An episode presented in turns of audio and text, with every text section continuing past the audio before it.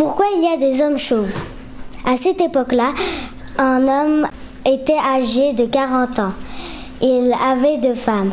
Une était vieille et l'autre était jeune. L'homme avait des cheveux noirs et gris.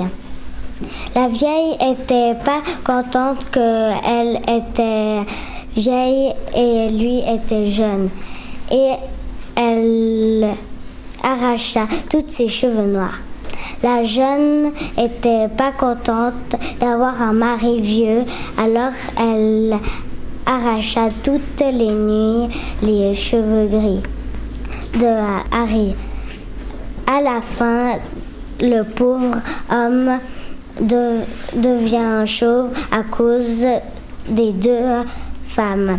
Voilà pourquoi il y a des hommes chauves sur Terre.